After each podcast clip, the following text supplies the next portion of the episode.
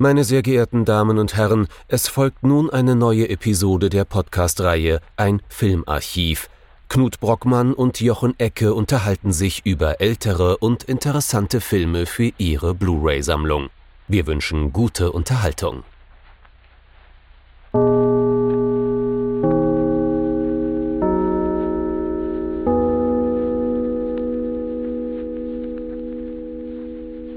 Hallo Knut. Hallo Jochen und hallo liebe Zuhörerinnen und Zuhörer zu einer neuen Folge von Ein Filmarchiv. Wir haben schon wieder Weihnachten, Christmas oder was auch immer. Und da das die Zeit ist, an der man sich Dinge schenkt, worüber man sich gar nicht so viel Gedanken gemacht hat und die relativ kreativlos sind, haben wir uns gedacht, wir wählen halt auch zur Weihnachtszeit einen wenig kreativen Film aus. Was haben wir denn uns haben angeschaut? ein Geschenk für unsere Zuhörer, aber es ist mit Hass geschenkt. Nicht wirklich, aber was haben wir uns denn angeschaut? nein, nein, äh, natürlich äußerst liebevoll ähm, und, und keinesfalls beiläufig. Aber wir waren tatsächlich nicht so kreativ. Wir haben uns einfach Die Hard ausgesucht, der für viele Leute so ein Weihnachtsfilm ist so ein semi-ironischer Weihnachtsfilm, aber trotzdem so der Weihnachtsfilm. Ähm, ja, und über den wollen wir uns jetzt einfach mal unterhalten.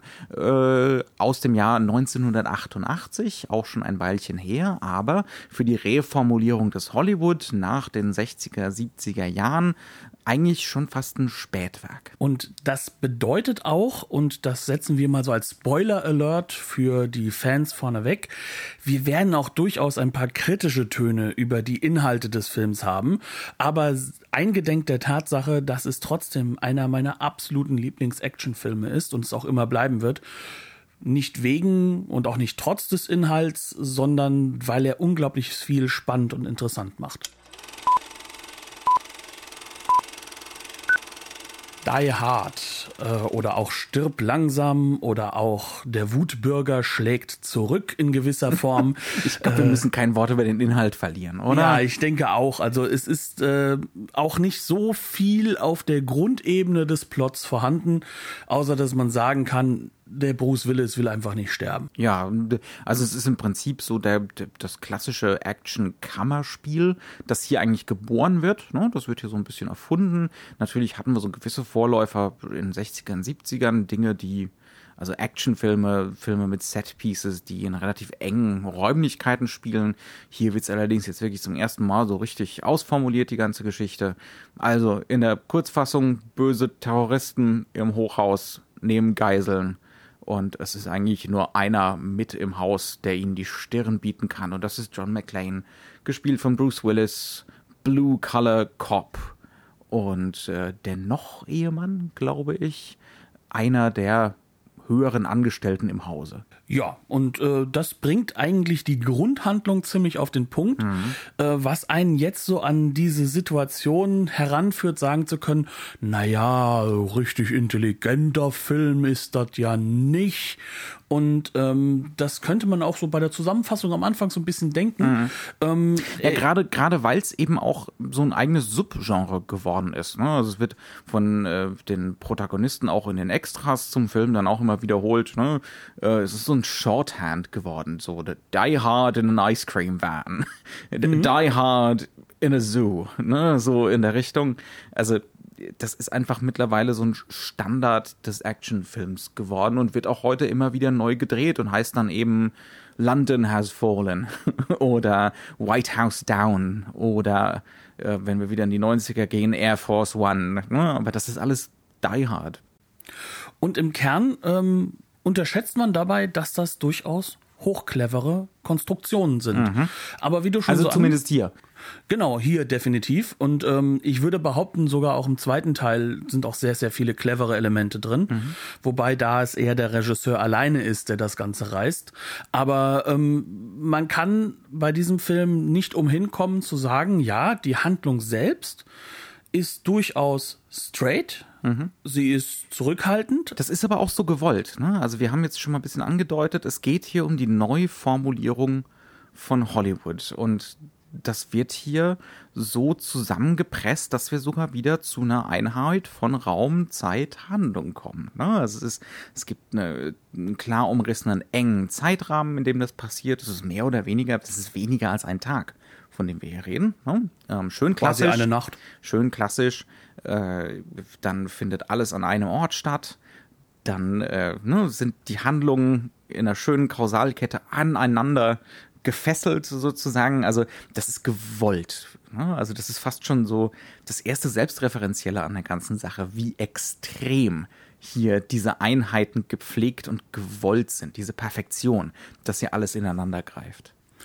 Und das Ganze wird in einer Form aufgebaut und ausgebreitet, dass der Film sich auch darüber nicht nur selbst gewahr ist, sondern dass er auch davon ausgeht, sein Publikum mhm. weiß das mhm. und sein Publikum kennt das, aber dadurch, dass sein Publikum das kennt, kann er natürlich die Geschwindigkeit des Ganzen und die Radikalität dessen, was er darstellt, nochmal höher drehen. Das heißt mhm. also, wir befinden uns jetzt hier in so einer Phase, wir müssen uns ein bisschen einordnen, Ende der 80er das Jahre. Das wir jetzt tun, das wäre auch mein Vorschlag gewesen. Ja. Genau. Wir befinden uns Ende der 80er Jahre, wir sind also mitten in der Reetablierung von Hollywood. New Hollywood ist jetzt schon fast ja, ich würde sagen, zehn Jahre ungefähr vorbei, wenn nicht sogar elf, zwölf.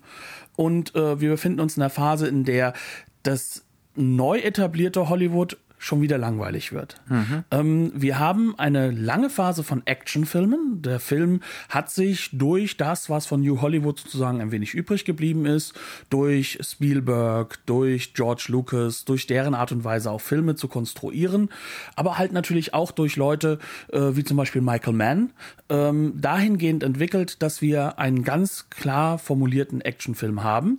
Und das ist der Actionfilm der Macher. Das ist der Actionfilm der kontrollierten, ähm, kann man schon sagen, Experten. Das ist mhm. ein Kino der Experten, die genau wissen, was sie zu tun haben, die das auch durchziehen, die auch durch ihren muskulösen Körper, also Stichwort Stallone, Stichwort Wo ja John, John McTiernan auch durchaus daran beteiligt ist, in sowas ja. wie Predator zum Beispiel. Wobei er da ja auch schon diese Muskulosität äh, in zwei, drei Bildern unglaublich ironisch spricht. Mhm. Ähm, aber äh, wir befinden uns sozusagen in einem Kino, das grundsätzlich so aufgebaut ist, der Experte rettet den Tag. Und mhm. es ist ein Macherexperte. Es ist kein Intellektueller, es ist kein ähm, Mensch, der irgendwo sortiert, sondern es ist einer, der weiß ganz genau, das ist böse, das ist gut und alles, was gut ist, egal wie, ich muss das jetzt durchführen und dann ist der Tag gerettet. Mhm. Und ähm, systematisch durch mein erworbenes Wissen, durch mein Können. Dieses Expertentum ist ja eigentlich auch so, ein, so eine äh, extreme Übersteigerung der, des Schematischen. Ne? Also dieses, man hat so einen Prototypen, der sich dann auch irgendwie, der vorhersehbar wird, den man einschätzen kann.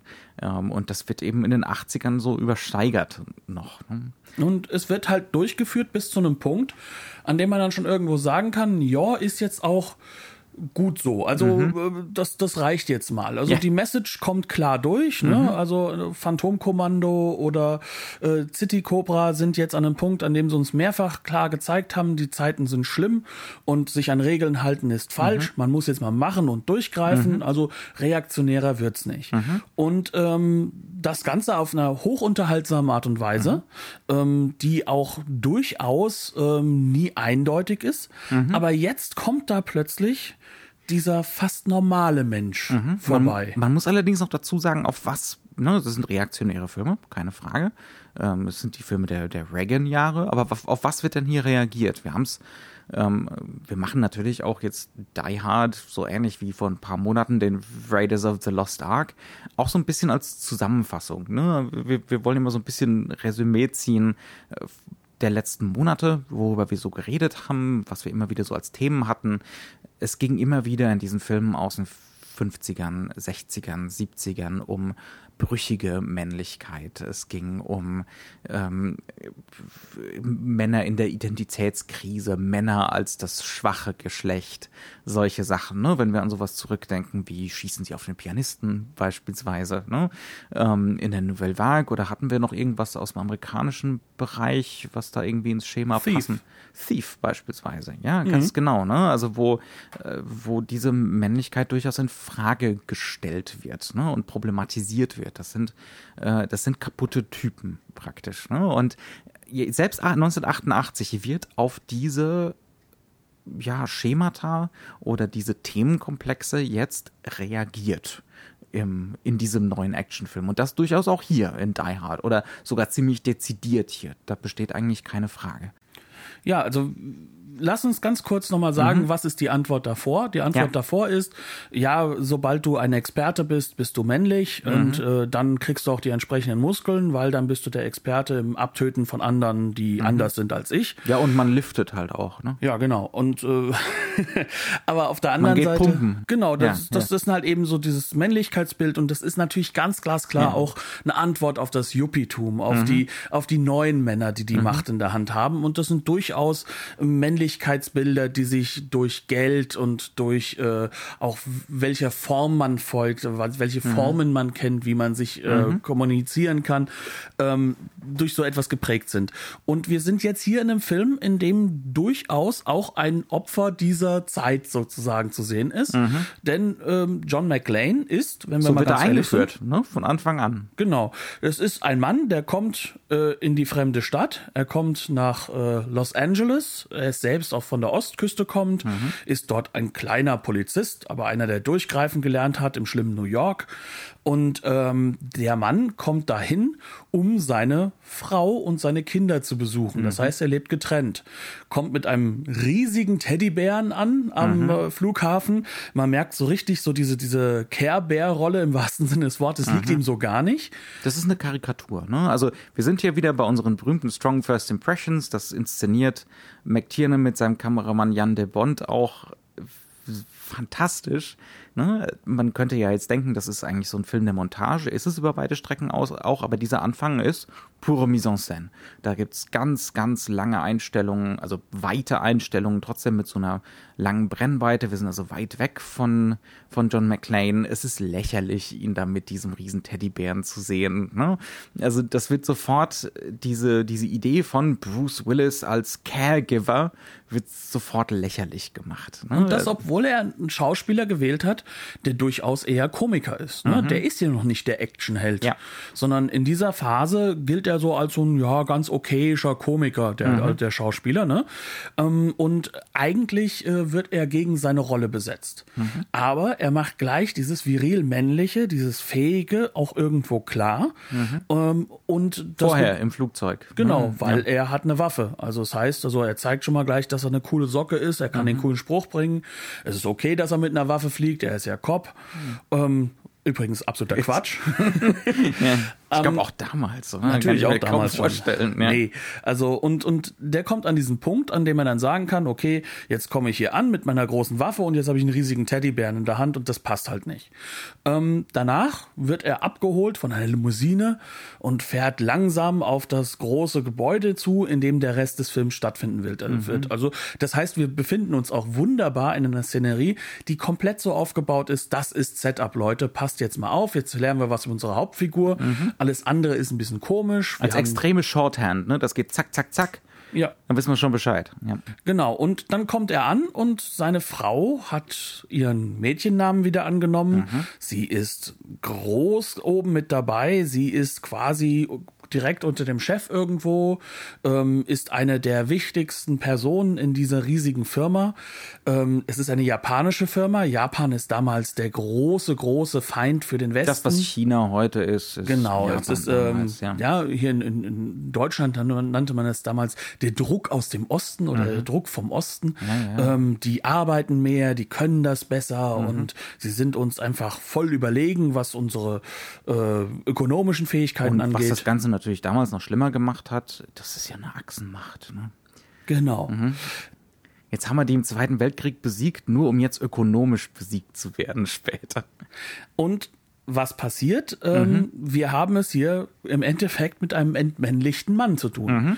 Also der ist zwar die coole Socke, er ist zwar der harte Kerl, der durchgreifen kann, aber trotzdem, seine Frau ist klüger, seine Frau hat sich äh, einfach mal äh, versetzen lassen, ist jetzt ganz, ganz großer Chef und er ist nur der arme Blue-Collar-Arbeiter, und der zu Hause geblieben ist. Fast nicht mit Dialogen rausgearbeitet, ne, sondern das wird das machen Jan de Bond und John McTiernan visuell in dieser Anfangssequenz. Also wir kriegen immer wieder diese Bilder, lange Brennweite, John im Getümmel, wie er da so außen vor ist, wie er da nicht mitreden kann, nicht mitreden will.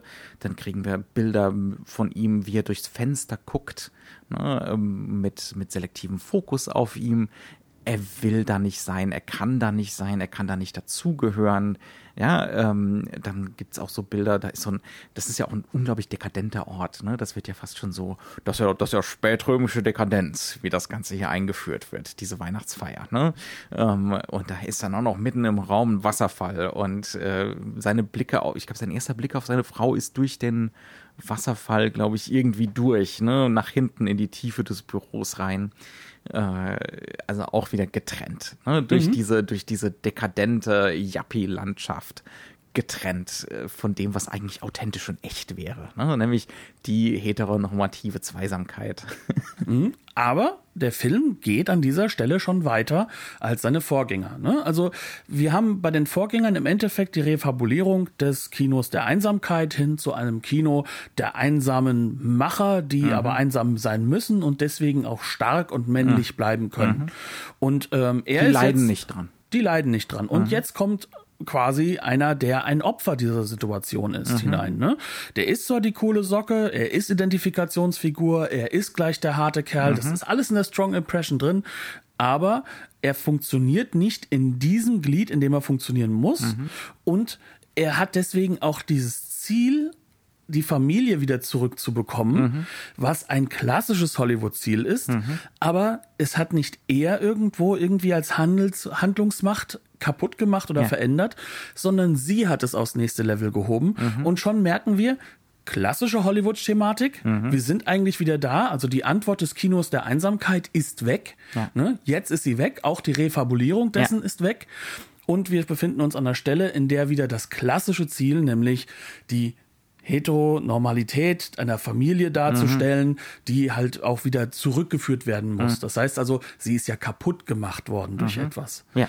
Und das wird dann auch relativ klar gemacht, wovon? Nämlich einerseits von dieser von diesem Turbokapitalismus, äh, der Hand in Hand arbeitet mit dem Second Wave Feminism sozusagen. Ne?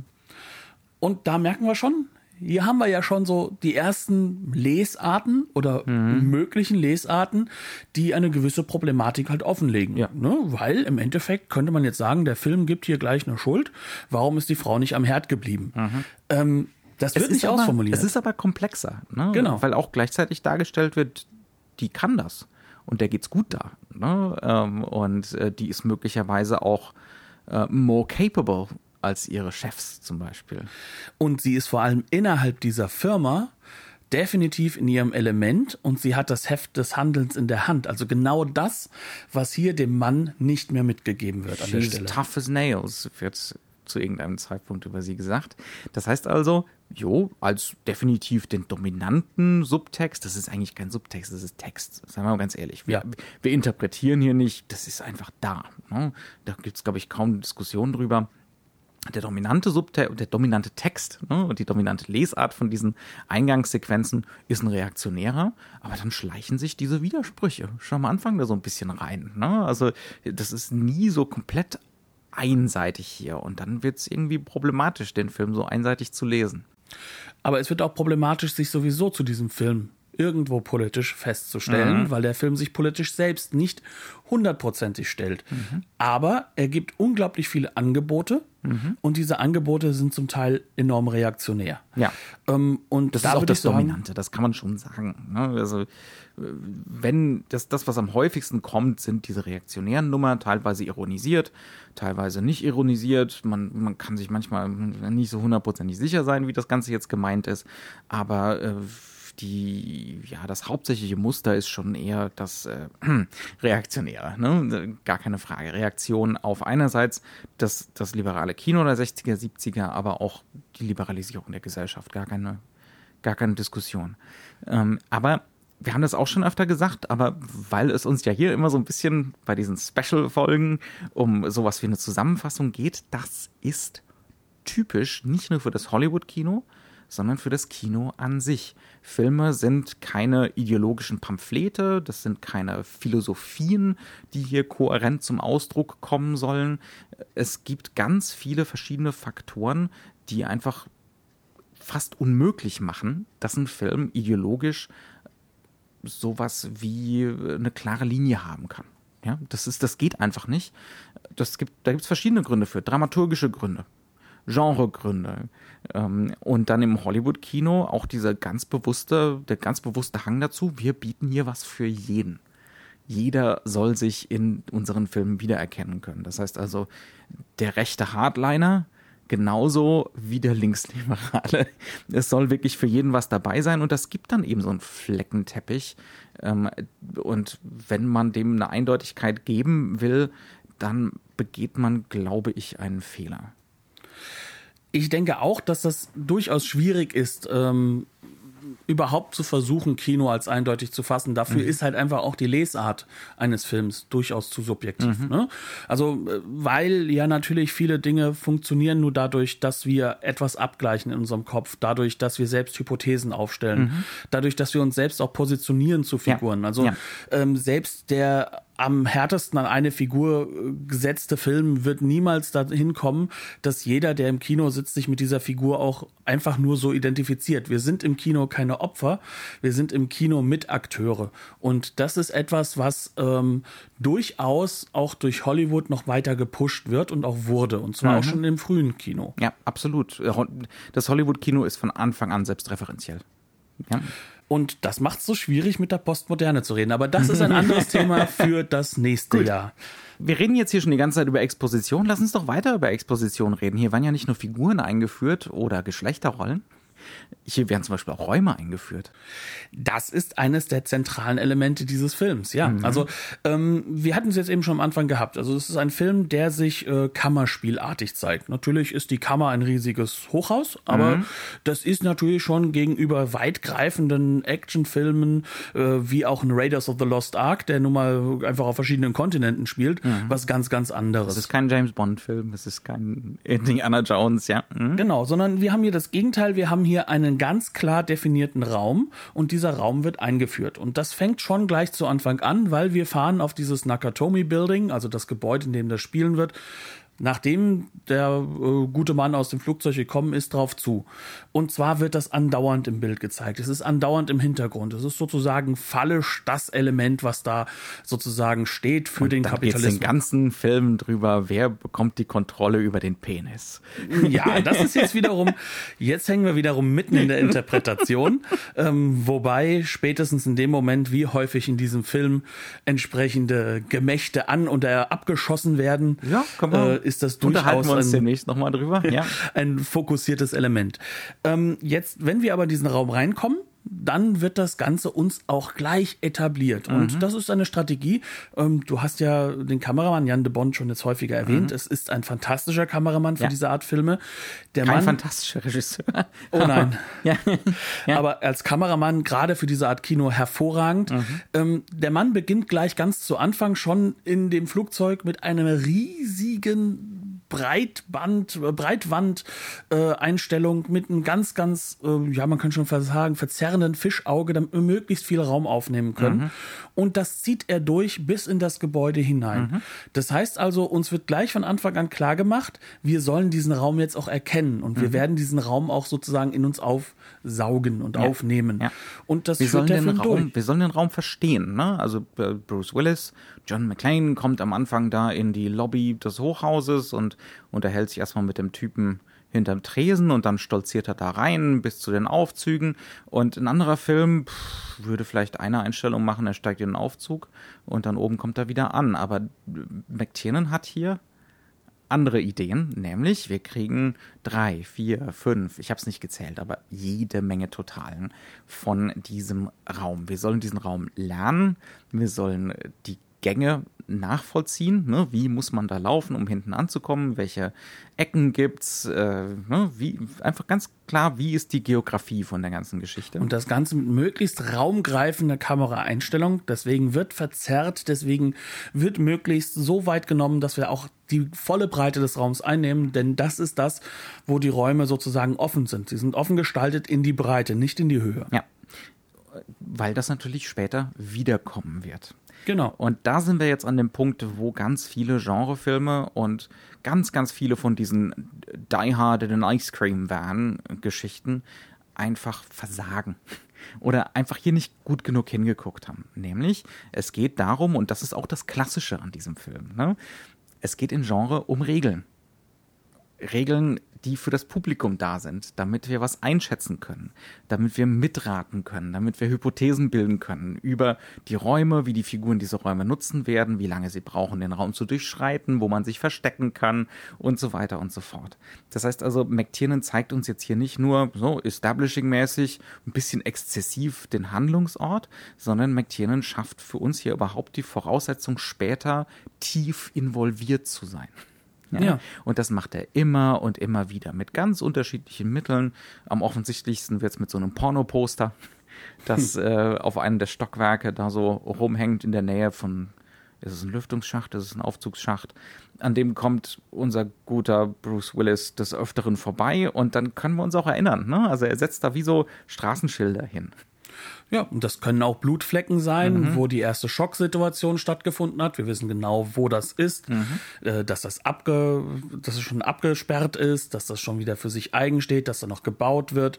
Ähm, das ist aber auch einfach Color Coding, das stattfindet. Also mhm. wir haben Räumlichkeiten, die sind eher in Blau eingehalten. Wir haben diese, äh, wir haben diese Lobby, die ganz klar so einen fast güldenbraunen Ton hat, ne, mhm. sehr mahagoniartig. Und ähm, wir haben dann natürlich auch diese silbernen, blauen äh, äh, Schächte, vom, vom äh, äh, Aufzug, der eine wichtige Rolle spielen mhm. wird. Und das Ganze wird uns von Anfang an mitgegeben, denn wir kommen erst einmal mit dem Auto, wenn wir da entlangfahren, ist alles durch einen radikalen Orangefilter gefilmt, mhm. was uns schon zeigt, aha, Farbe spielt eine Rolle in diesem mhm. Film. Das wird nicht bewusst gemacht, aber das ist unterbewusst. Das funktioniert unterbewusst, weil alles hier funktioniert ne, auf so einer unbewussten Ebene. Äh, macht, macht sich zunutze, was wir Menschen halt so kognitiv drauf haben, nämlich zum Beispiel Räume erfassen, Körperlichkeiten erfassen, Simulationen starten im eigenen Kopf, versuchen Handlungen vorauszuahnen im Raum und solche Sachen oder auch Schnittfolgen. Ja, und ähm, das alles zeigt uns auch schon, wenn solche Räume etabliert werden. Hier geht es in dem Film, wie du es so schön am Anfang gesagt hast, nicht nur um Montage, mhm. was bei Action-Kino aktuell extrem ist, mhm sondern close hier up, geht close es up, close up, close up, close up, bam, bam, bam, bam, bam. Genau, sondern hier geht es um Mise en scène, mhm. weil es geht nicht nur um die Person selbst, sondern um die Relation der verschiedenen Akteure im Raum und mhm. wie sich das verändern wird. Und das ist reine Aktion, das ist mhm. Action, das ist äh, im Endeffekt auch Kampf. Ne? Also ja. es ist eine Choreografie, die aber sozusagen von uns mitgedacht werden kann, weil wir mhm. diese Räume, mhm. auch diese wenigen Räume, auf die sich das Ganze reduziert, ähm, ganz glasklar im Blick haben und auch ganz klar lesen lernen und auch im Hinterkopf behalten lernen. Wir werden immer wieder daran erinnert werden. Ah, hier wurde eine Figur erschossen. Mhm. Ah, dort ist es jetzt im Keller, weil das ist jetzt eher weiß gehalten, hell gehalten.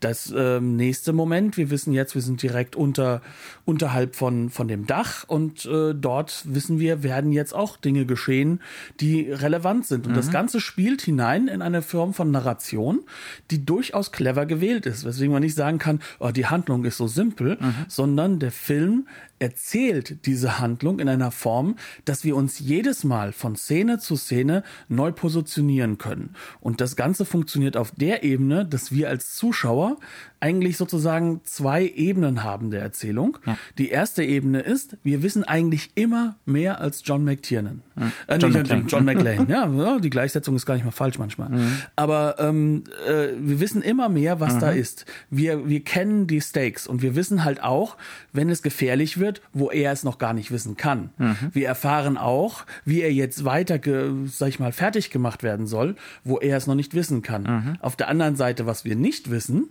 und das mhm. ist halt das andere, die Bösewichter. Was, Warum sind sie da? Was, die was ist ihr Plan? Mhm. Ja. Wir wissen nur, sie haben einen. Die werden zur großen Projektionsfläche gemacht, ganz genau. Jetzt könnte man natürlich sagen, okay, was ist denn jetzt hier dran? Reformulierung des klassischen Hollywood. Ähm, wir haben es am Anfang schon gesagt, ne? So Einheit, Raum, Zeit, Handlung.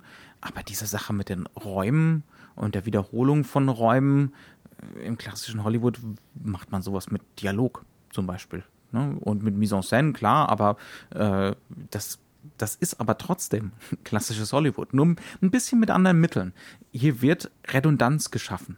Ja, also es geht darum, dass McTiernan immer wieder dieselben Räume erzählt, variiert, macht, uns zeigt, nach welchen Regeln diese Räume funktionieren, was da so rumsteht, damit wir dann später nachvollziehen können, was da funktioniert, wie, wie das Ganze funktioniert. Selbst wenn es dann keine totalen mehr sind, selbst wenn wir dann näher bei den Figuren sind, dann ist es Handkamera, dann ist es Steadicam, dann ist der Schnittrhythmus ein ganz anderer. Wir finden uns aber sofort zurecht. Ne? Und das ist wirklich das, wo der Film die Methoden des klassischen Hollywood nimmt, aber eben auf eine andere Ebene überträgt, nämlich die Raumdarstellung zum Beispiel. Ähm, ja, und dann haben wir natürlich sowas wie A- und B-Plot, also diesen großen Terrorismus-Plot, wenn es denn Terroristen sind, und den B-Plot, den heterosexuellen romantischen Plot, und idealerweise gehören die zueinander. Das heißt, die Lösung des einen ist die Lösung des anderen. Sodala. Ja, also perfekter könnte das eigentlich gar nicht sein. Also alles, was das klassische Hollywood eigentlich so gerne aufgeben wollte, äh, was das New Hollywood so gerne aufgeben wollte, ist jetzt zack wieder da. Und es ist perfektioniert. Also, was man sagen kann, ist, dieser Film ist clever gedreht und er nutzt all die Errungenschaften von New Hollywood, was im Endeffekt ähm, die Reformulierung von Kameraarbeit angeht, das Benutzen von Handkamera, das Eröffnen von neuen Optionen, die nicht so kontrolliert wirken. Er benutzt das, um im Endeffekt uns weiterhin in dieses Hollywoodsche Grundsystem einzubinden. Klassisches Element ist, wenn wir in diesem Film Kameraarbeit äh, sehen, Handkameraarbeit sehen, dann ist sie meistens an den Blick oder an die Figur von Bruce Willis gebunden. Ne? Die Hektik kommt in diesen Moment rein. Ja. Er ist die hektische Figur, er ist derjenige, der reagieren muss. Da ist die Handkamera, da ist die Emotionalisierung der Handkamera, da ist das Nicht-Perfekte. Wie seine Figur auch. Denn, wie wir schon gesehen haben, er ist halt eben nicht dieser Superprofi, sondern er ist das Gegenteil. Er ist eine rein reagierende Persönlichkeit. Er ist der Fehler in einem System, kann man fast schon sagen, was hier aufgebaut wurde. Er ist das Individuum, das immer wieder in dieses systemische, in das prozesshafte, das Chaos reinbringt. ne? Genau. Und ähm, das wird durch die Kamera gemacht. Währenddessen die restlichen Action-Elemente werden sehr häufig mit Steadicam gefilmt oder mit einem guten äh, Kranfahrt, ähm, die genauso dynamisierend sind, die aber sehr viel mehr die Ruhe haben, die uns auch die Räumlichkeiten natürlich besser verstehen lernen. Aber spätestens dann, wenn wir halt eben diese Situation haben, wir sind jetzt an dem agierenden oder reagierenden Bruce Willis, dann wird das Ganze in eine andere Kameraform umgeführt. Und die bringt dieses nicht perfekte rein, wo die Nouvelle Vague eigentlich allein von der Kameraarbeit her schon super stolz drauf wäre. Aber das Ganze Wenn ist da nicht das Ideologische wäre. und Ja. die grundlegende Rückbindung eben an diesen An die Stil. geschlossene Form. An Ja. die sehr geschlossene Form, an die immer wieder vorkommende Redundanz, Mhm. an das Erklären und Durchführen von Regeln und auch das sich daran halten. Ja. Denn Und da sind wir eigentlich, ich meine, du wolltest eigentlich gerade schon überleiten zum Bösewicht, ne? zu unserem Genau. guten Alan Rickman. Lass uns das einfach mal tun. Man könnte jetzt eigentlich sagen, äh, was ist denn an dem Typen jetzt klassisch? Ist da was Klassisches dran? Okay, wir wissen nicht, was er will. Ne? Also wir könnten eigentlich am Anfang davon ausgehen, der ist wirklich Terrorist, möglicherweise hat er politische Ziele. Wie du es schon sagst, ne? er wird so zur, äh, zur Projektionsfläche gemacht und es findet auch ganz viel Suppression statt. Also Suppression jetzt nicht in einem psychologischen Sinne, sondern einfach nur, wir kriegen jede Menge Rückenbilder von ihm, wir kriegen jede Menge Gegenlichteinstellungen, sein Gesicht ist dunkel, äh, dann macht Alan Rickman dann natürlich auch seine Deadpan-Nummer, so wie immer. Das heißt also, wir können seine Gesichtszüge kaum lesen, wir können nicht erahnen, was er vorhat. Wir, ja, also, aber das ist doch klassisch. Das Ja. ist ganz und gar klassisch. Ähm, der, der, der Bösewicht und gerade die Pläne des Bösewichts als das zentrale Ding, was uns eben verborgen bleibt. Ne? Wo wir dann mit dem Helden sozusagen raten müssen. Und er ist auf der anderen Seite eigentlich die Art von Figur, die auch das Spiegelbild des Helden ist. Er ist eine Spiegelung dessen, was der Held eigentlich sein sollte, was er vor kurzem noch gewesen ist. Er ist der Profi. Ja. Er ist der The Man with a Plan. Er ist derjenige, der eigentlich die volle Kontrolle Ja. über die Situation hat. Da ist auch was Bewundernswertes. Der Film findet da was Bewundernswertes an diesem Kontrollierten. Ne?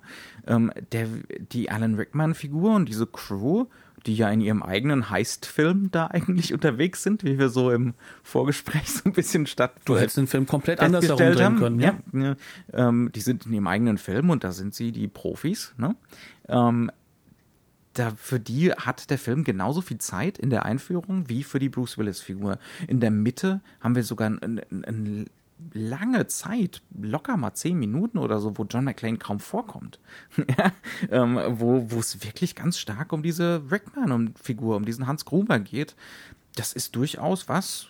Da sitzt jeder Handgriff, da sitzt jeder Schnitt, da ist Bewunderung da für diese Präzision ne? Äh, und für ja. diese Form von Männlichkeit. Die ist durchaus da. Ja, und diese Männlichkeit ist eine, die sich natürlich extrem abhebt von John McLean. Mhm. John McLean ist ganz klar Blue Color, also mhm um es nochmal auf Deutsch zu übersetzen, er ist im Endeffekt Arbeiterklasse. Maloche. Maloche. Und ähm, wie wir schon am Anfang gesagt haben, so diese japanische Firma, so richtig positiv besetzt ist sie ja nicht. Ist ja auch eine Achsenmacht. Ist eine Achsenmacht und äh, sie sind also im zusammen Endeffekt. mit Hans und dann sind da ja noch ein paar Italiener bei den Terroristen dabei. Die Terroristen übernehmen im Endeffekt die japanische Firma. Hans mhm. Gruber sitzt im Büro und kontrolliert die Firma. Er ist sozusagen der ähm, Nachfolger von von eben Joe Takagi, also dem, demjenigen, den er am Anfang umbringt als mhm. Chef der, der Dependance da in Los Angeles. Mhm. Im Kern also haben wir es hier mit Leuten zu tun, ja. die die Superprofis sind, mhm. die noch ein Jahr vorher die Helden des Films wären, mhm. die auch über Leichen gehen, um ihr Ziel zu erreichen. Mhm. Aber das ist durchaus ja auch etwas, was korrekt ist, weil die Welt ist korrupt. Im, im reaktionären Weltbild, na klar, das Individuum muss für sich selbst sorgen. Ne? Und die japanische Firma ist ja auch ein invasives Element. Nur da kommt halt das Problem rein und da sind wir schon wieder in dieser Weltkriegslogik und wer den Film jetzt auf Deutsch gesehen hat, das wurde damals schon verschämt weg übersetzt. Ähm, die ganzen Bösewichter, bis auf wenige Ausnahmen, es gibt halt so ähm, den schwarzen Amerikaner, ne, mhm. auch das kann man so ein bisschen sehen, ähm, sind entweder so rückgebunden an japanisches Aussehen oder vor allem Deutsche und Italiener. Mhm. Es sind die Europäer und die Japaner, die die Bösen sind. Mhm. Und, und also wirklich ganz klar die Achsenmächte. Das ist ein immer wieder so ein Weltkriegs 2 Reenactment, ne? so The Greatest Generation. Da gibt's diese sagenhafte Sequenz äh, im letzten Drittel des Films, wo die Deutschen ihre Panzerfaust da aufbauen und jeder Handgriff sitzt. Ja, mhm. das bewundert man ja. Also diese deutsche Präzision, das ist ja schon auch eine tolle Sache. Ne? Und dann kriegen sie natürlich den Panzer auch. Äh, also das ist in dem Moment sind wir im, im, Zweiten Weltkrieg. Was anderes ist es nicht, ja. Und das soll, das soll es auch so sein. Das soll so ja. anschlussfähig sein in der Assoziation. Weil wir haben es jetzt mit einem Land zu tun, das durchaus jetzt auch von seinem eigenen Kino dafür kritisiert wurde, dass das da mit diesem Koreakrieg und dem Vietnamkrieg mhm. dann doch nicht ganz so sicher war, dass jetzt auch 1988 so die Situation ist, wo so langsam halt auch so das mit dem Kalten Krieg so gar nicht mehr funktioniert. Mhm. Das Weltbild ändert sich da auch so ein bisschen. Und, ähm, also es kocht noch mal so hoch, ja. letztes Mal, ne? aber ja, es deutet aber, sich schon ein Zeitenwandel an. Ja, und man merkt auch, dass diese ganze Reagan-Ära jetzt auch Leute hervorgebracht hat, die jetzt auch nicht unbedingt zu den positiven Gestalten der Welt gehören und die kann man aber auch sehr gut diesem Turbokapitalismus zuordnen mhm. und den kann man wunderbar wieder externalisieren. Mhm. Und das ist in diesem Falle halt Japan. Ja. Das heißt also, im Endeffekt, der, der fremde Raum ist schon geschaffen, wenn John McLean mhm. in diese Firma kommt. Mhm. Und die Bösewichter, äh, er verteidigt ja im Endeffekt nicht die japanische Firma, ja. sondern er verteidigt die armen Mitarbeiter mhm. und er verteidigt vor allem halt auch seine Frau und mhm. damit seine Familie. Ja, was natürlich Hans Gruber nicht weiß, äh, was, was ganz zentrales Element ist, ne? weswegen er John McClane nicht einschätzen kann. Ne? Haben wir auch so, ist nicht von mir, äh, mhm. haben wir im, im Vorgespräch so ein bisschen rausgearbeitet. Ähm, das ist das ganz große Problem. Warum ist die John McClane-Figur das Chaos? Weil Hans Gruber nicht weiß, warum der Typ das überhaupt macht. Das passt nicht in sein Weltbild, ne? dass jemand so selbstlos handelt ähm, und da Chaos stiftet. Ist übrigens dann auch wieder eine interessante Sache. Gerade eben waren wir beim Zweiten Weltkrieg, dann sagt aber irgendjemand zwischendrin auch wieder, das ist ja hier wie in Saigon. Und ja. wenn, wenn wir in Vietnam sind, dann ist John McClane der Vietcong.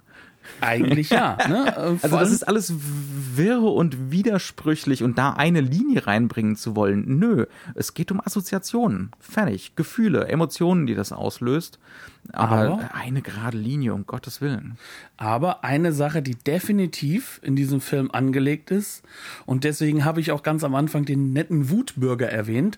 Auch hier haben wir es ja mit einer Verunsicherungsgesellschaft zu tun. Also ich glaube, die hat auch nie wieder zueinander gefunden. Diese Verunsicherung ist eigentlich. Das ist, ja, das, Ähm, sind, das sind schon die Grundlagen für die heutige enorme Spaltung in der amerikanischen Gesellschaft, ja. auch in der europäischen Gesellschaft. Also wie gesagt, Ja, die leider. Globalisierung ist ja da. Ne? Also das ja. ist dieses Gebäude, das Phallus-Symbol der Globalisierung, könnte man sagen, ähm, ist ja auch schon da. Und Dass man hier lustvoll auseinander nimmt. Ne? Genau, ja. Und äh, der, der Hauptfaktor, ähm, der für mich dann dabei auch eine gewisse Relevanz hat, ist, wenn wir es hier mit dieser Verunsicherung zu tun haben, dann sind alle Institutionen, die es gibt, nicht funktionierend. Ja. Also das FBI spielt den Bösewichtern im Endeffekt nur zu, weil sie halten sich an ihre Regeln. Äh, die Polizeichefs halten sich an Regeln, während äh, der brave arme Polizist Es gibt das Universal Terrorist Situation Handbook. Aber alles, was universell ist, kann ja gar nicht gut sein. Genau. Und äh, äh, im Kern sind, sind das alles Idioten. Ne? Da kommt auch der Saigon-Typ her. Ne? Wer beim FBI, das sind nur die Loser, die in Saigon gekämpft haben und nicht die richtigen aus dem Zweiten Weltkrieg. Ähm, dann haben wir im Endeffekt die Journalisten, die genauso negativ dargestellt werden. Das sind Idioten, teilweise bösartige Arschlöcher. Ja. Dann, und der Wissenschaftler in der Talkshow, der uns verkaufen will, dass, dass Terroristen ja auch nur Menschen sind. Das, das, das sind einfach nur böse, böse, böse Tiere, diese Ja. Terroristen. Und also wie, das kann irgendjemand sieht- auf diese Idee kommen? Ja, immer diese Intellektuellen. Und dann nicht vergessen, Hans Gruber ist der intelligenteste Mann in diesem Film. Ja. Ne? Die intelligenteste Frau ist Holly. Ähm, die darf auch noch gut sein. Und da kommen wir wieder zu dem Punkt, so einfach auf eine Spur können wir es nicht lesen. Aber der intelligenteste Mann im Film, der Intellektuelle, der der Time Magazine liest, obwohl er ja eigentlich Deutscher ist, der, der sich seine ähm, Klamotten auch alle schneidern lässt in London, weil das ein echter Gentleman nur dort machen kann. Ähm, der Belesene ist sozusagen auch ein Bösewicht. Oder ein Idiot. Dann ist es der Wissenschaftler in der Talkrunde bei den bösen Journalisten, die auch alles ausnutzen, um die Familie kaputt zu machen. Das heißt, Institutionen sind durch die Bank weg negativ besetzt und das einfache Arbeiterindividuum muss sich gegen sie auflehnen. Das ist in gewisser Form auch ein Klassenkampf, der stattfindet und es ist ein kann man schon sagen, reetablierender Klassenkampf, der im Endeffekt das Aber alte einer von Amerika. rechts, ne? Genau, einer von rechts, Ja. ne? Äh, Make Gibt's ja America auch. Great Again. Das ist sozusagen eines der zentralen Themen, die man in diesem Film sehen kann und auch lesen kann. Und es ist im Endeffekt so, dass das wehrhafte Individuum gefördert werden muss, wenn wir haben ja auch den zweiten Blue-Collar-Polizisten, der einzige, der natürlich John McLean versteht, vor dem Gebäude. Der im Übrigen genau dieselben Kamerastrategien kriegt, selektiver Fokus, der einsame, natürlich mit so ein bisschen einem, Com- so einem Comedy-Schlagschatten, ne? Ähm, also Ist ja auch- ein Comedy-Einschlag, das heißt, also der ist nicht, äh, der, der ist natürlich nicht der Actionheld, aber er versteht den anderen, ne? Genau, weil er ist halt auch der gute amerikanische Soldat, sag ich mal, für das Indiv- Innere. das Indiv der Individualist. Ne? und derjenige, der einen Fehler gemacht hat und deswegen vom System und von sich selbst dadurch die ganze Zeit niedergemacht ist. Und er der muss ist ja auch gedoppelt, lernen. er hat ja auch eine schwangere Frau zu Hause. Ne? Ganz Ja. genau, ja. Also im Endeffekt, wir haben es hier ähm, mit einem Individualismus, der sich gegen die Institutionen auflehnen muss und der das einfach nur durch Kampf, durch Action erreichen kann. Und diese Action-Sequenzen in sich sind fantastisch gelöst, dadurch, dass alle Strategien, alle Kamerastrategien zusammenlaufen, Ja. dass der Schnittrhythmus auf eine Mise en scène zurückgebunden ist und indem er es schafft, auf der visuellen Ebene eine absolute Redundanz zu schaffen. Das heißt also, Insbesondere eine räumliche. Ne? Und dann immer Genau. wieder neue Regeln für die Räume zu erfinden. Also äh, wir haben jetzt vorhin schon von diesem Lüftungsschacht da und dem Pornoposter erzählt. Und beim ersten Mal, als er da vorbeikommt, guckt er, glaube ich, nur in den Lüftungsschacht rein. Ne? Und dann geht's weiter über einen anderen Weg. Beim zweiten Mal ist er da gefangen.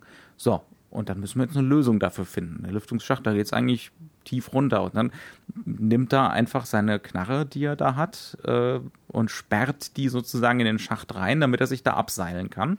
Und dann gibt's die klare Regel, da hängt jetzt Gewicht dran und das die Knarre biegt sich halt einfach durch. Ne? Mhm. Das Gewehr biegt sich durch. Und jetzt ist die Frage, wie lange hält das, hält das Ding noch durch?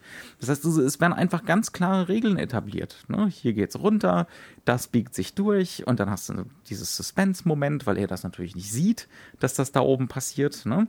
Ähm, und dann dürfen wir, wenn wir uns diesen Schacht angucken, Hypothesen bilden, wie kommt er da jetzt wieder raus? Es ist klar, dass er rauskommt.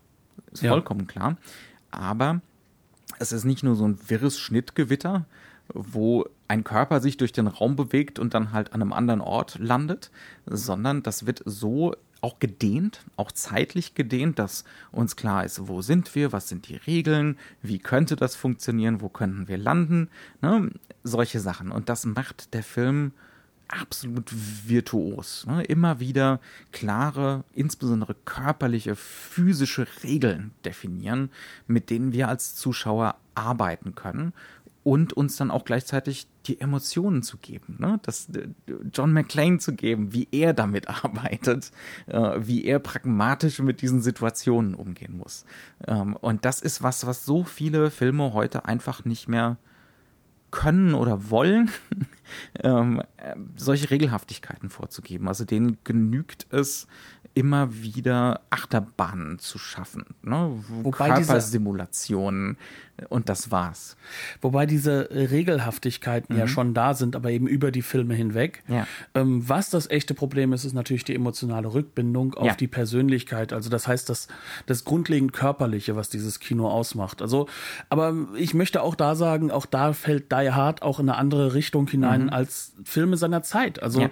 im Endeffekt, man kann bei John McTiernan sagen, der hat bei Alfred Hitchcock aufgepasst. Ja. Der weiß genau, wie er mit Zeit arbeiten muss. Mhm. Und Alfred Hitchcock hat ja selbst gesagt, für ihn ist Kino vor allem das Wegnehmen von Zeit, das Verkürzen von Zeit und das Dehnen, Dehnen. von ja. Zeit. Ja. Und das ist eines der zentralen Elemente und alles, was mit Mise en scène zu tun hat, dient genau mhm. dieser grundlegenden Strategie. Ja. Und das macht dieser Film herausragend. Mhm. Ja. Und deswegen ist er auch so spannend. Er thematisiert das auch. Es gibt dann diese memorable Sequenz, wo äh, John McClane durch den Konferenzsaal gejagt wird und er ist unterm Tisch und der Terrorist ist oben drauf. Ne? Und man meint eigentlich, die Dominanz ist ganz klar oben und er unten und der, äh, und der Terrorist meint dann, dass er John McClane hat, sozusagen. Ähm, und dann schießt John McClane, was eine von vielen Szenen ist, wo Menschen ins Gemächt geschossen wird, ähm, von unten durch den, durch den Tisch weg. Ähm, und das ist auch so ein klarer Fall von äh, wir hätten es vorher wissen können. Ne? Das, sind, das sind ganz klare Regelhaftigkeiten, die da befolgt werden. Das ist auch eine ganz klare logische Folge äh, von dieser Räumlichkeit. Das sind auch Räume, die ganz oft durch Kamera und Licht überhaupt erst geschaffen werden. Also eine Raumlogik, die rein filmisch ist. Also da erinnere ich mich zum Beispiel zu einem Zeitpunkt, äh, John McClane versteckt sich hinter so einem Kopierer oder so einem Schreibtisch im Halbschatten und der ganze Raum ist dunkel. Wenn man ernsthaft drüber nachdenkt, das ist kein Versteck. Nein, ist es nicht. Wenn das ein echter Raum wäre, wäre er da sofort zu sehen. Aber einfach dadurch, wie Jan de Bond da die, die Kamera hinstellt und wie er ihn begleitet und wie hier das Licht gesetzt ist, wirkt das tatsächlich wie ein verborgener zufluchtgebender Ort. Ne? Ähm, Was auch damit zu tun hat, dass natürlich dieser Ort extrem im Vordergrund ist und das mhm. Bild halbiert mhm. und der Hintergrund lange nichts passiert und nur ganz, ganz tief hinten was passiert. Ja, ja. Das heißt also, es wird eine unglaubliche Entfernung auch geschaffen, ja, die gar nicht da ist.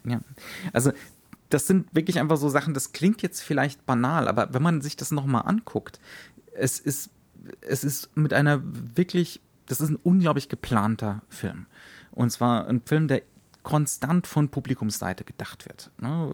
So, was gibt wirklich einen Thrill? Was aktiviert? Was sorgt dafür, dass das Publikum mitdenkt und nachdenkt und im Moment mit dabei ist? Und es schafft immer wieder ganz neue Variationen. Was ich auch sehr spannend dran finde, was es Neues macht. Wir haben jetzt vor, wie lange ist es her, seitdem wir über Raiders gesprochen haben? Drei, vier Monate. Ähm, wir haben darüber geredet, dass der Film extrem segmentiert ist. Ne? Also, dass der immer wieder neue Filme anfängt, fast schon. Mhm. Ne? Also, jedes Setpiece ist so ein Film für sich, äh, in so einer, wie so ein James Bond-Film eben auf elf gedreht. Die Hard ist eine Sequenz. Ja. Die Hard hat keine Set Pieces in diesem klassischen Sinne.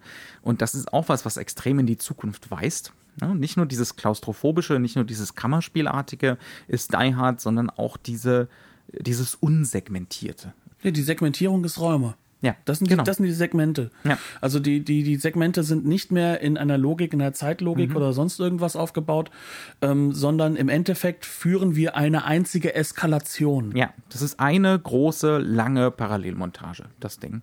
Ähm, wo man fast schon nicht mehr von Szenen reden kann. Ne? Vielleicht am Anfang, aber sobald wir mal im Mittelteil angekommen sind, ne? also sobald wir mal die Exposition durch haben, ist das eine lange Sequenz, ganz bis zum Schluss. Und das ist halt auch das Clevere in der Narration. Ja. Wir haben im Endeffekt eine Narration, die uns das halt auch zulässt, weil wir im Endeffekt äh, schon ganz, ganz früh wissen, was ist Sache, was sind die verschiedenen Motive. Wir wissen fast immer mehr als der Hauptcharakter. Wir wissen fast immer mehr als äh, sogar auch die, die Bösewichter, außer eben, was ist der Hintergrund ihrer Handlung. Und das trägt natürlich dazu bei, dass wir immer wieder uns auch mit diesen Figuren auseinandersetzen und versuchen mehr über sie auch zu erfahren, über ihre Hintergründe. Aber dadurch, dass wir alles andere ganz, ganz schnell und vorher wissen, können wir uns vollkommen eben auf diese eine riesige lange Sequenz konzentrieren und verstehen sie, obwohl eben nicht mal ein Cutback gemacht wird, obwohl das Ganze halt einfach in einen Lauf gelassen Ja. wird. Und äh, tatsächlich Segmentierung findet da dann eben auch nicht mehr so szenenhaft statt, sondern zum Beispiel so Ping-Pong-artig. Ne? Also mal hat McLean die Oberhand und mal hat Hans Gruber die Oberhand ähm, und das wird dann auch nur visualisiert. Das wird nicht mit klaren Szenenwechseln gemacht, sondern es kommt dann einfach drauf an, wer hat gerade den Schatten von dem Lamellenvorhang im Gesicht. Ne? Ist es Hans Gruber, dann geht's dem gerade nicht, nicht gut. Genau. ist es McLean, dann hat der gerade ein Problem. Ne? Also so geht das hin und her ähm, und weniger dadurch, dass hier klar irgendwie dramaturgisch was voneinander abgegrenzt wird. Auch das ist was, was wir heute im Actionfilm, ich muss fast sagen, nervigerweise äh, immer haben. Ne? Also dieses unsegmentierte, dieses, es ist eigentlich ein ununterbrochener Thrill-Ride, ähm, der kaum variiert. Das ist ja trotzdem was, was, Mc, was, was McTiernan hier macht. Ne? Es werden die Mittel variiert, der Rhythmus wird variiert, ähm, es, es wird auch mal der Ton variiert. Also es gibt Sachen, die sind extrem cartoonhaft, dann gibt es wieder Sachen, die sind extrem körperlich und schmerzhaft, wie die berühmte Sache mit durch Scherben laufen und solche Sachen. Ne? Ähm, also hier findet Variation statt und deswegen bleibt man bei der Stange, während der moderne Actionfilm ganz, ganz oft es ist eine lange Sequenz und es ist alles derselbe Ton. Es ist alles, es sind alles dieselben Kameramittel. Ne? Also es findet einfach, es sind keine neuen Ideen drin oder so. Es ist halt auch so durchironisiert, dass Mhm. wir halt einfach auch nicht so diese emotionalen Gegenpunkte haben im Film. Und Ja. äh, das ist halt auch etwas, was wir ja schon vorhin erwähnt hatten. Es ist nicht nur Bruce Willis ein Gegenpunkt ein emotionaler, es ist halt auch Alan Rickman. Mhm. Und äh, auch das ist wiederum ein Angebot, was gegeben wird. Lass uns doch mal ein bisschen über Hans noch reden. Wir haben schon ein bisschen über ihn gesprochen, aber das ist schon eine unglaublich faszinierende Gestalt. Und der Bösewicht ist ja was, woran viele, auch moderne Actionfilme, gerne mal so scheitern. Und das ist ja eindeutig ein Film, der am Bösewicht nicht scheitert. ne? Das hat zum Teil was damit zu tun, wir haben es schon angesprochen, dass das eine Gestalt ist, mit der der Film wirklich fasziniert ist, der so ein bisschen ein Spiegelbild für McLean ist, äh, dessen Männlichkeit der Film durchaus auch bewundernswert findet. Ne? Ähm, Seine Konsequenz ist halt die, die der Held des letzten Jahres noch hatte. Mhm. Ja. Also der Actionheld des letzten Jahres ist eigentlich Alan Rickman und dadurch Mhm. haben wir diese Bewunderung. Und ähm, das wird durchexerziert. Also er, er wird einfach im Endeffekt nie davon getrennt, außer in manchen Handlungen, die dann overboard sind. Ne? wir dürfen sogar mit ihm mitfühlen, wenn er schlechte Nachrichten kickt. Also ich erinnere mich da, da macht Jan de Bond einmal, äh, Hans Gruber sitzt hinter seinem Schreibtisch und Jan de Bond inszeniert eben so eine Kamerafahrt, die von der bei, beziehungsweise eine Kranfahrt, die bei einer Aufsicht anfängt und dann so auf den Boden sinkt in einer schnellen Bewegung. Ne? So ein, wirklich der Schlag in die Magengrube, ne? die da mit inszeniert wird. Und wir dürfen mit Alan Rickman mitfühlen. er ist ja auch nicht die Figur, die traurig stirbt, sondern, mhm. äh, oder die, die, die so stirbt, dass wir uns sagen, geil, jetzt ist er tot, mhm. sondern wir sehen ja den Horror in seinem Gesicht, wenn er mhm. merkt, jetzt ja. ist es vorbei. Ja. Und ähm, das ist zum Beispiel auch eine Sache, die ihn unglaublich trennt von dem, von dem zweiten äh, mhm. Bösewicht, also dem, dem dahinter, Karl, mhm. der ja nochmal ganz, ganz am Ende auftauchen darf, aber eben als Monster. Da ja. ist das Monster. Das ist nicht der Oberbösewicht. Der Oberbösewicht ist kein Monster. Der ist eigentlich nur dazu da, äh, dass die Reginald Val Johnson-Figur sich von ihrem Trauma lösen darf. Ne? Man, man endlich mal wieder ein Bösewicht abknallen. Aber auch einen Bösewicht zu haben, der klassisch ist. Ja, ja. Ne? Genau, das brauchen wir. Das, das überzeichnet der Film auch in diesem Moment ganz am Schluss. Ne? Genau, und das ist halt eben etwas, was, was glaube ich auch ist sehr unterschätzt auch mega reaktionär. Also ja. das ist ein unsäglicher Moment. Also da, da, ich habe den Film jetzt zum ersten Mal seit Jahren wieder gesehen und da geht einem schon die Kinnlade runter, wenn man das sieht. Ja. Ne? Das ist eigentlich schrecklich, aber mein Gott, es ist so überzogen, dass man fast schon wieder sagen kann, das Angebot ist da, es ironisch zu lesen, wenn man das so sehen möchte. Das ist am Ende des Tages auch die ganz, ganz große Frage, die dann bleibt. Ne? Mhm. Also ähm, die, die Fragestellung, diese Lust an, an so einem durchaus mit reaktionären Angeboten gespickten Film. Übervollen Film. Ja, ja, ob man, ob man die auch haben darf oder haben sollte. Mhm. Darf man seinem reaktionären Ich sozusagen nachgeben? Wird man manipuliert in der Weltsicht? Mhm. Und ähm, auch das da ist ja eine der ganz großen Fragen unserer Zeit. Ne? Genau. Ähm, auch aus einer linken Perspektive. Einerseits sind wir das freie, mündige Subjekt, aber andererseits werden wir durch Konsum von Medien ungeheuer einfach anscheinend manipuliert. Und da kommt dann die Frage, ähm, ja, ist dieser Film das schreckliche, die, die schreckliche Summe seiner Teile oder mhm. ähm, sind diese Teile dann doch so konstruiert und aufgebaut, dass man auch schon sagen kann, okay, ich kann oder ich bin auch enabled oder ich werde auch mhm. ernst genug genommen, mhm. dass ich mir diese Elemente halt auch selbst heraussuche, mhm. die für mich relevant sind an so einem Film. Mhm. Und dann kann ich den Ride durchaus genießen ja. oder auch akzeptabel finden, auch wenn ich mich mit der Figur nicht tausendprozentig gemein mache. Und mit der Haltung des Films, ja. Definitiv. Und also ich muss ganz ehrlich sagen, ich habe die Die Hard Filme noch nie unironisch gesehen. Äh, und ja, ich würde auch hoffen, dass das dem Großteil des Publikums so geht, aber nichts Genaues weiß man natürlich nicht. Ne? Und der Faktor ist auch derjenige, der Film sagt nicht, dass du ironisch sehen musst, mhm. sondern er verweigert sich dessen, dir zu sagen, hier, das musst du jetzt aber ironisch sehen. Mhm. Im Gegenteil, ich habe ich hab die böse Ahnung, dass man es oft ja nicht, genug nicht so sehen soll. Ja. ja, aber das ist jetzt auch nicht böse oder sonst irgendwas, mhm. sondern ganz einfach, das ist dann auch dasjenige, was diese geschlossene Form Hollywood-Kinos mhm. ausmacht und weswegen er eine Reetablierung dieser Regeln ist. Ja. Und weswegen er. Eine ganz bewusste. Eine mhm. ganz bewusste. Das ist ein perfektes Drehbuch. Sagen wir mal ganz ehrlich. Das ist ja. eines von diesen, das ist nicht nur ein perfektes Drehbuch, das ist einer von diesen Filmen, die auf einer Ebene auf einer ganz bestimmten, einer dramaturgischen, einer handwerklichen, was die Involvierung des Publikums angeht, perfekt sind. Ist er. Ja, ja. und er macht Spaß. Ja. Er ist fantastisch gemacht. Er ist filmhistorisch zentral. Mhm. Auch das nie vergessen. Nur weil es ein Actionfilm ist, heißt es noch lange nicht, dass er nicht filmhistorisch absolut zentral sein kann. Mhm. Und er ist wenn wir ganz ehrlich sind, ein cleverer, kluger Film mhm. auf seinen Ebenen. Mhm. Wie halt eben Hollywood auch. Unterschätzen wir es einfach nicht. Ja, ja. Und am Ende des Tages, egal was die Leute da draußen sagen und auch egal, wie ich auch in mir selbst manchmal fühle, wie sich der Magen zusammenzieht bei manchen reaktionären äh, Fabulierungen, ne? ähm, der Film sagt uns trotzdem am Ende nicht, dass Bruce Willis äh, jetzt wieder seine Frau an ein Herz zurückholt. Das mhm. lässt der Film offen. Mhm. Alles, was da ist, ist, er hat seine Männlichkeit gefunden und kann ihr wieder ins Auge schauen. Mhm. Sie bleibt trotzdem klug clever mhm. und eigenständig und wahrscheinlich. Wobei sie im Film natürlich auch die Nursing und Caring Role übernehmen ja, darf. Ne? Da braucht man nicht drüber reden, dass das auch drin ist, aber ja. sie darf trotzdem ihre Grundstruktur, wie sie eingeführt wurde. Sie muss sich nicht ganz selbst aufgeben, ja. Mhm. Sie ist nicht an dem Herz zu holen. Ja. Das, das sagt der Film nicht. Mhm. Das wird aber ein reaktionärer Mensch durchaus als weitere Konsequenz für sich daraus nehmen. Aber solange ich das nicht muss, werde ich es auch nicht tun. Mhm. Und wir sollten akzeptieren, dass auch wir zu einem großen Teil einen Film mitgestalten, wenn wir ihn schauen. Ja. Dementsprechend denke ich, sind wir durch. Ja, lange Folge. Ähm, Ich glaube, zum Thema Blu-rays oder so müssen wir nicht viel sagen. Streaming, Blu- Blu-ray, alles ist verfügbar. Alle Kanäle sind offen, äh, alle Schläuche, alles kein Problem. Ähm, es bleibt uns nur noch, äh, euch ein frohes Fest zu wünschen. Bleibt uns gewogen.